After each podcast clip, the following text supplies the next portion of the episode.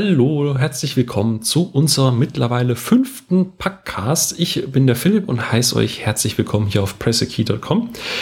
Ähm, und vielleicht ging es euch ja wie mir diese Woche. Gefühlt war das ja quasi wie Weihnachten, denn diese Woche kamen zwei richtig coole Spiele auf den Markt. Äh, zum einen Cities Skylines, das endlich das SimCity ist, was man sich von dem alten Original SimCity gewünscht hätte. Hm. Und Wer mich kennt, weiß, ich bin ein Xbox One-Verfechter und auch im Team der alleinige Hochhalter der Konsole. Und auch wir bekamen wieder Nährboden für unsere Diskussion und für die Rechtfertigung, warum wir eine One haben. Das ist nämlich Ori and the Blind Forest. Wunderschöner Plattformer, kann ich einfach nur empfehlen, sofern ihr eben einen PC oder einen Xbox One habt die mich auch zum eigentlichen Thema heute bringt. Denn noch etwas diese Woche wurde angesprochen, nämlich dass äh, ein heiß erwarteter Titel von mir, Quantum Break äh, von Remedy, doch nicht kommen soll dieses Jahr oder eben doch. Und ähm, als ich in der Twitter-Bubble ein bisschen äh, mit meinen Kontakten darüber gesprochen habe, wer sich eigentlich darauf freut, kam plötzlich so ein Tweet rein von wegen, wen interessiert denn der Titel? Und äh, da habe ich mich so aufgeregt, ihr hört ihn schon im Hintergrund lachen, da dachte ich mir, den muss ich mir doch sofort schnappen und vors Mikro zerren. Und deswegen heiße ich dich herzlich willkommen, Timo. Hi, danke. Ähm, genau, und wir reden heute über Quantum Break und warum ich mich so sehr drauf freue und warum du da so ein bisschen die Spaßbremse warst. Ähm, bevor wir da allerdings loslegen, stell dich doch mal vor. Wer, wer ja, bist du? Wo findet man dich? Äh, man findet mich viel zu oft im Internet. wie sich in den letzten Jahren zu WLAN herausgestellt hat. Nein, ich bin der Timo, bin 24 Jahre jung und schreibe gerade für gametogether.de ähm, über alle Plattformen eigentlich. Bin aber genauso wie der gute Philipp immer noch Verfechter der Xbox One. Und ja, das Thema Quantum Break ist, ist, ist ziemlich interessant im Moment. ja, da ist dir, dir sprudelt die Euphorie ja quasi schon aus allen Poren. Ja und nein. genau, aber darum soll es ja heute gehen. Ähm, wer unseren äh, Jahresvorausblick mit dem Darius und dem Tim äh, gehört hat, weiß, dass äh, Quantum Break in meinen Top 3 äh, in diesem Jahr drin steht. Und äh, Anfang der Woche wurde von einem angeblichen Xbox äh, bzw. Microsoft Mitarbeiter angekündigt, dass der Titel auf 2016 verschoben wird. Wurde jetzt allerdings, glaube gestern oder vorgestern dann wieder dementiert, dass der Mitarbeiter ja angeblich gar nicht bei Microsoft arbeitet. Ähm, trotzdem möchte man anders gern mal nehmen und drüber reden, was erwartet uns eigentlich mit Quantum Break. Und Timo, erklär mal kurz für Leute, die das Spiel vielleicht noch nicht kennen und nicht so viel davon mitbekommen haben, was erwartet uns denn so in Quantum Break? Nun, also wer Remedy ja kennt aus der Vergangenheit, weiß, dass sie eigentlich ziemlich filmreiche, filmreife Geschichten erzählen können. Ähm, Alan Wake war dann ein gutes Beispiel, vor allem die ersten beiden Max Payne-Teile. Ähm, was eigentlich auch schon ein bisschen wieder auf das Genre hinweist, wo Quantum Break quasi in die Schublade reingesteckt werden kann, wird quasi dann wieder ein Third-Person-Shooter mit filmreifen Elementen. Und Quantum Break will da quasi herausstechen als Exklusivtitel auf der Xbox One, dass das Ganze parallel mit einer Live-Action-Serie läuft und man in im Laufe der Geschichte verschiedene Sachen anstellen kann, um die Physik bzw. Zeit zu manipulieren. Das ist eigentlich, denke ich, eine gute Zusammenfassung. Stimmt, also wie, wie, du schon sagst, Remedy, ähm, ich habe rausgehört, du mochtest Max Payne 3 auch nicht so, wobei das natürlich nicht von Remedy ist, sondern von Rockstar. Ja. Was man, finde ich, auch angemerkt hat, war ein guter Shooter, aber hat mit diesen Filmerlebnis in die ersten beiden Teile geboten haben, eigentlich so gar nichts mehr zu tun gehabt, was mhm. mir auch stark missfallen hat. Ja, ähm, es, ist, es ist halt auch wieder so ein schweres Thema, weil beim X-Paint 3 zum Beispiel brauchte ich vier Anläufe, um dann irgendwann die Sachen wertzuschätzen, die eigentlich gut gemacht sind an dem Teil. Aber natürlich versucht man dann immer wieder Vergleiche zu dem Original bzw. zum Vorgänger zu ziehen und dann scheitert man leicht man, man, man weiß halt um der Qualität von Remedy, also diese, diese Symbiose aus, aus Spiel und diese Filmreise, äh, filmreife Inszenierung. Das hat zwar auch seine Schwächen äh, in den Titeln gehabt, also bei Alan Wake hat es Schwächen gehabt, bei, bei Max Payne, das war natürlich auch nicht frei von Fehlern. Nee, klar. Aber die Kombination ist, finde ich, auf dem Markt relativ einzigartig, also von, von meinem Empfinden her.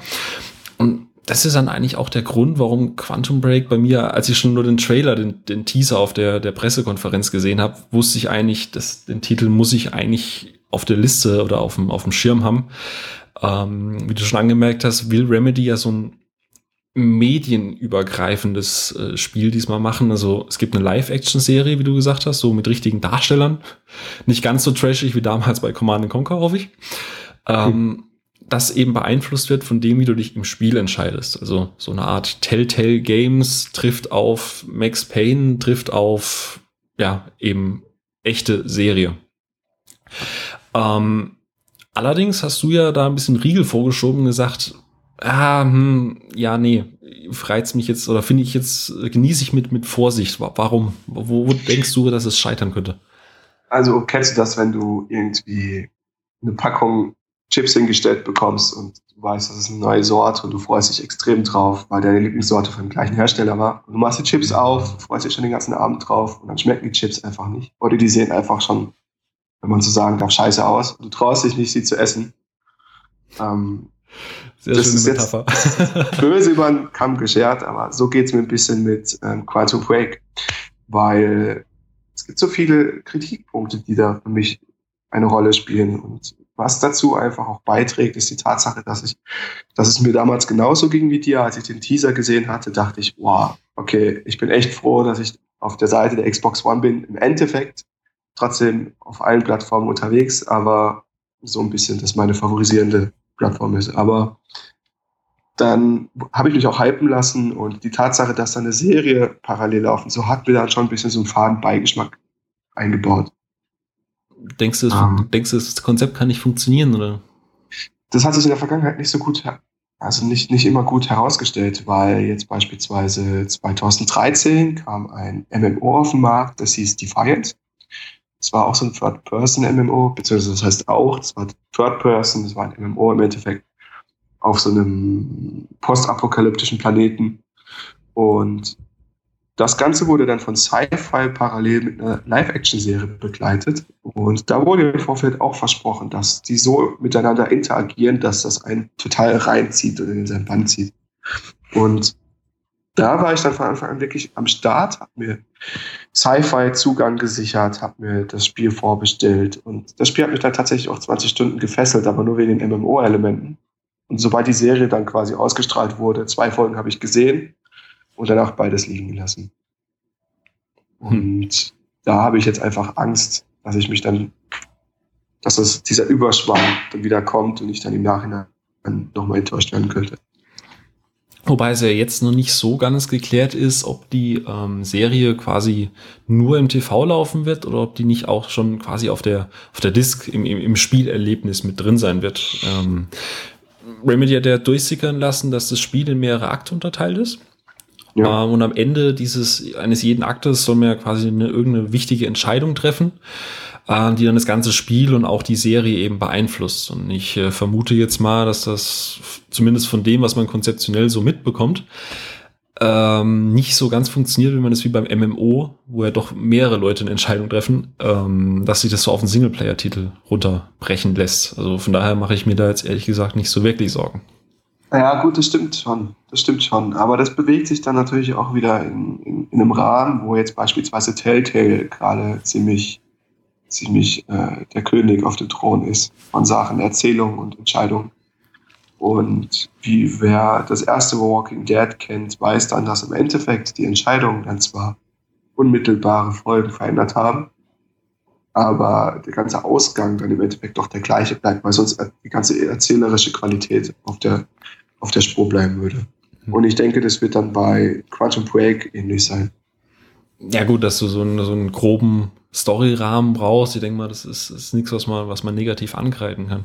Zumal ähm, Quantum Break ja auch dir, also dich nicht nur eine Figur spielen lässt. Sie, sie legen ja ganz viel Wert darauf, das haben sie ja im Vorfeld mehrfach betont, allen Figuren, auch dem Bösewichten, eine, eine, eine Komplexität zu verabreichen. Weshalb du auch die Möglichkeit haben wirst, im Laufe dieser Akte den, den, den Fiesling zu spielen. Und auch seine Entscheidungen werden dann, also die du quasi für die Gegenseite triffst, beeinflussen dann, wie du auf der Protagonistenseite deinen, deinen weiteren Spielverlauf hast. Mhm. Also ich bin auch ein bisschen skeptisch und hoffe, dass sie sich da nicht so arg verzetteln, beziehungsweise dass, ähm, das Ganze dann nicht eben wie bei Walking Dead dann, du hast einen fixen Anfang, ein fixes Ende, nur die, die Fäden dazwischen kannst du so leicht ein bisschen um, umspinnen. Aber dann müssen wir wieder sagen, es ist Remedy. Und ganz im Ernst, Remedy hat bisher noch nie ein scheiß Spiel abgeliefert. Nee, nee, nicht wirklich. Ähm, also auch wenn viele auf Max Payne 2 ja so ein bisschen rumhacken, was persönlich mein Lieblings-Max Payne ist, ähm, ich, ich es ist immer Jammern auf, ne, auf, einer, äh, auf einem hohen Level. Und ich glaube, Quantum Break hat da durchaus Potenzial, jetzt da vielleicht nicht ein Meilenstein zu werden wie Max Payne, aber äh, durchaus so diese, diesen Spagat zwischen filmisch und, und spielerisch, wie es eben Alan Wake auch gemacht hat, durchaus auf die Reihe zu bekommen. Deswegen, ja. ja. ja. Also ich, ich finde es eh interessant. Ich bin mal gespannt, weil du hattest es ja vorhin angesprochen, ob das Ganze jetzt auch im Fernsehen ausgestrahlt wird. Ich, ich bezweifle es, um ehrlich zu sein, beziehungsweise ob man das auch so angucken kann. Ich denke, das wird sich in so einem Rahmen bewegen wie bei der Master Chief Collection mit dieser Nightfall-Serie, mhm. dass man die im Zuge des Spiels dann schauen kann, freischalten kann, je nachdem, weil sonst, sonst würde man sich ja im Vorfeld ziemlich leicht spoilern lassen können. Gut, ob die dann im Endeffekt inoffiziell auf YouTube landen oder nicht, ist dann dahingestellt. Was ich aber ähm, Remedy jetzt schon anrechne, ähm, sie halten sich, was die Story angeht, doch bedeckt. Also ich finde gerade die Trailer, die du siehst, ähm, mit diesem Zeitmanipulationsfaktor, mit diesem in die Zukunft sehen, was die Entscheidungen beeinflusst. Ähm, du hast da so ein grobes Rahmenkonstrukt, also schiefgelaufenes Experiment, plötzlich die Fähigkeit, die Zeit mani äh, zu manipulieren. Aber du hast noch nicht so richtig diesen, diesen, diesen, diesen ganzen Hintergrund, äh, wie ja bei vielen Spielen, dass, dass am Anfang schon du weißt, okay, Pro und Contra, Bösewicht und, und Held und dann wird es halt einfach auf den Showdown rauslaufen. Sondern ähm, gerade dadurch, dass du ja auch den Bösewicht spielen kannst, bin ich gespannt, wie sie die ja, wie, wie, wie sie die Story quasi so verpacken, dass es nicht jetzt zum Beispiel wird wie bei ähm, The Order, dass du quasi mehr nur einen, so einen interaktiven Film hast, wo du ein paar Knöpfchen drückst und ein bisschen Gears of War zwischen reinstreust. Oh, äh, darf man das? Äh, äh, Kriegsmaschinen zwischen reinstreust. Ähm, sondern dass sie wirklich ein übergreifendes und, und, und, und richtig geiles Story-Cinematic-Spiel abliefern. Und das ich, ist. Hm? Ich denke, ich muss da ganz kurz intervenieren, damit ich einen Shitstorm abfange. Ähm, ich habe die Order nicht gespielt, aber ein Freund hat es gespielt und ich bin auch ziemlich skeptisch gewesen. Und, aber im Endeffekt für uns sieht das als aus im Film, wo du ein paar Knöpfe drückst, aber im Nachhinein soll es doch ein ganz netter Deckungsshooter sein. Zwar kurz, aber erzählerisch interessant.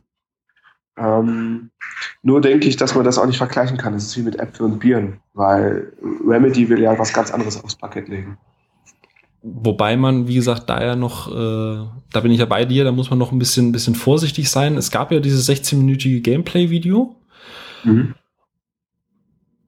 Und wenn man gemein ist, und selbst ich als jemand, der sich freut, das war dann doch schon so bekanntes Zeug, ne? Das war ja dann doch schon dieses in Deckung gehen, Gegner abknallen, mit dem Zusatz, dass du eben die Zeit verlangsamen konntest, Kugeln zum Stillstand bringen konntest, also so ein bisschen Matrix trifft äh, eben, also, eben dann auf auf. Ja, also Style hat das Ganze definitiv. Also da, da, da muss man nicht drüber diskutieren. Style hat das Ganze definitiv. Dieser Art-Style ist eigentlich ziemlich cool. Auch wie sich das ganze Farbschema quasi ändert, wenn der Protagonist die Zeit manipuliert. Ähm, aber wenn du jetzt schon gerade auf dieser 15-minütigen Demo zu sprechen kommst, muss ich sagen, gerade die hat die meiste Luft bei mir im Endeffekt rausgenommen. Weil es bekannt das war, oder? Ja und nein, es war halt im Endeffekt rein spielerisch, nur ein Deckungsshooter mit ein paar Skriptelementen. Wenn man aber, wenn man aber ehrlich ist, ist Max Payne auch nichts anderes. Wobei du da nicht mal Deckungsshooter-Elemente hast, da hast du nur Schlauchelemente. Nein. Aber Max Payne hatte doch, sind wir doch mal ehrlich, Max Payne hatte dieses männliche, dieses, ich, ich, ich, ich pfeife mir lieber Drogen rein, als meine Wunden zu verbinden und tue dann im Bullet Time Leute durch, durchsieben. So, das hatte dieses Max Payne. Und genau deswegen hat es auch jeder gespielt. Also, dass es da um Max selber geht, dass seine Frau da stirbt und solche Sachen. Das ist dann für die meisten, würde ich jetzt einfach mal beiläufig gewesen. Und es hatte dieses Element, äh, also ich sage es mal den Vorgänger zur, zur Live-Action-Serie, äh, so den, den Grob-Vorgänger, ähm, diese, diese Comic-Sequenz, beziehungsweise nicht diese Comic, die waren ja mit echten, äh, echten Darstellern äh, geschossen, es ja, waren ja Fotografien ja. quasi mit, mit einem Filter drüber, mhm. ähm, was das Ganze auch, finde ich, von diesem klar, die Grafik war auch realistisch angemutet, aber es sah halt auch aufgrund technischer Begebenheiten im ersten Teil halt doch sehr äh, überzeichnet alles aus. Aber ich finde gerade diese, diese Comic-Elemente waren das, was das ganze Spiel so, so, so hart, rau und, und so, so greifbar gemacht hat, weil es irgendwie dann doch sehr real angemutet hat.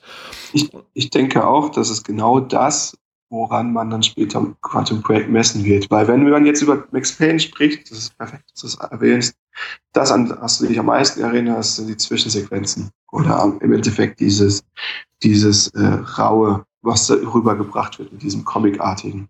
Und ich denke, dass Quantum Break ganz bewusst auch dadurch, dass es ausgelegt ist auf diese Live-Action-Serie, weil man die Entscheidungen trifft etc. und die ganzen Folgen dann quasi als Spielfilmserie dann äh, präsentiert bekommt, denke ich, dass man in, in fünf, sechs, sieben, acht, neun Jahren, wenn man über Quantum Break redet, das zwangsläufig an dieser Serie messen wird. Und da habe ich einfach Angst, dass das dann in diese äh, Defiance-Schiene reinfällt, Schublade. Dass man dann sagt, okay, das Spiel war eigentlich ganz nett, aber die Serie, mit dem das Ganze dann beworben wurde, die Serie, wo eigentlich im Endeffekt das Ganze mh, mm, am Laufen halten sollte, die war dann eher nur mittelmäßig.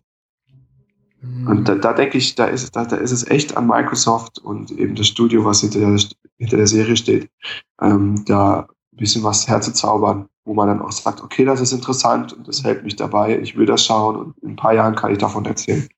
Vor allem, wenn man mal noch die Brücke zu Max Payne 3 schlägt. Ich glaube, das war auch so mit das, was mir am meisten gefehlt hat. Ja, die waren schon irgendwie trashy, diese, diese Comic-Sequenzen, aber die waren mir lieber als diese inneren Monologe, die er geführt hat. Ja, ja, klar.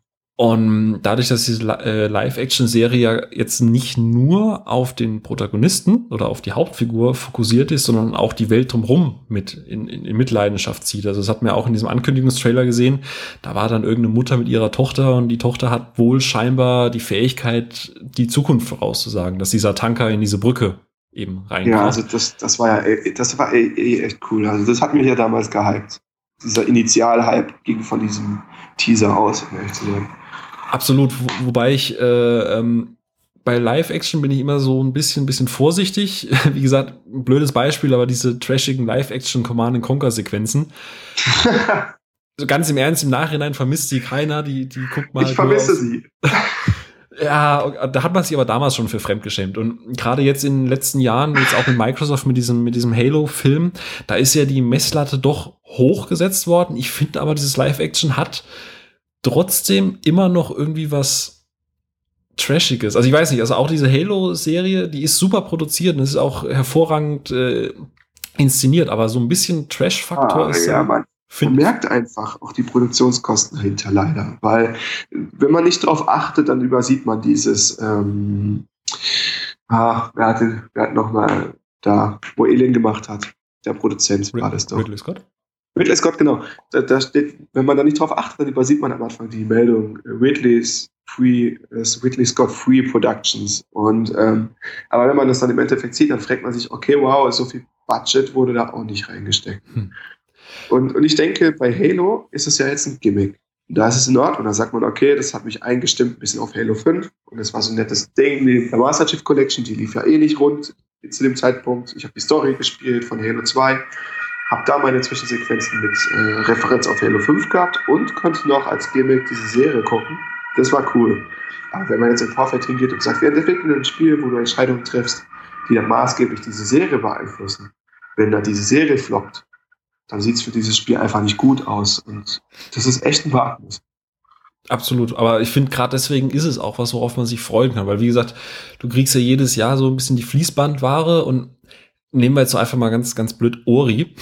Ähm, ist im Prinzip auch ein Spiel, das das so nichts viel Neues bietet, aber es ist die Gesamtverpackung. Ja. Dieses Wagner ist einfach diese, diese knuddelige Optik mit einem anspruchsvollen Plattformer zu verbinden. Und ich glaube, wenn man, wenn man ein filmreifes Spiel, was vor allem halt auch stylisch mit Zeit arbeitet, auch noch mit einem, mit einer Live-Action-Serie gut kombiniert und das nicht zu trashig wird. Also wie gesagt, das ist was, wovor auch ich noch Angst habe. Ähm, wenn man den Trailer guckt mit dem Mädchen und der Frau, es, es, es schlittert so ein bisschen, du, du merkst halt einfach, dass da, dass da jetzt kein, kein Millionenbudget wie in einem Hollywood-Film drin nee, ist. Es, es, wirkt halt, als ich es erstmal gesehen habe, war dann so, ah, hm, ja, aber irgendwie war es dann, hat sich dann noch gerettet, finde ich, durch diesen Übergang, diesen, diesen, diesen, diese nahtlose Verbindung zwischen deinem Spiel, dann eben diesen, diesen Ausschnitt von dieser Serie und dann eben wieder Ingame-Grafik. Und ich finde, das hat das Ganze dann so ein bisschen homogen gemacht. Aber, das, das hat gepasst, ja. Aber ja, wenn ich mir jetzt vorstelle, dass du dann eine Entscheidung triffst, dann guckst du dir so 5, 10, 15 Minuten irgendwas an und dann nimmst du halt jetzt halt nicht einen, einen, einen ähm, Kevin Spacey ähm, mit, mit hölzernen Augen, sondern nimmst eine echte Figur, die halt Theaterdarstellerin oder so irgendwas war. Und dann hast du einen Millionentitel, der, der gepolished ist an allen Ecken und Enden. Und dann ist es Live-Action dazwischen. Also ich, ich, kann nur noch mal erwähnen, ich freue mich richtig drauf, aber wie du sagst, es ist so, da muss man sich schon sicher gehen, dass da auch fähige Leute dahinter sitzen. Und deswegen schließen wir den Kreis wieder zu Remedy. Ich hab, ich mag nicht glauben, dass die das richtig in den Sand setzen. Ja, also wenn man so Sachen wie jetzt beispielsweise diesen Sidekick, der makes American Nightmare oder solche Sachen außen vor lässt, hat Remedy eigentlich die ganze Zeit echt gute Sachen am laufenden Band rausgebracht. Also, was heißt am laufenden Band? Alle drei bis fünf Jahre.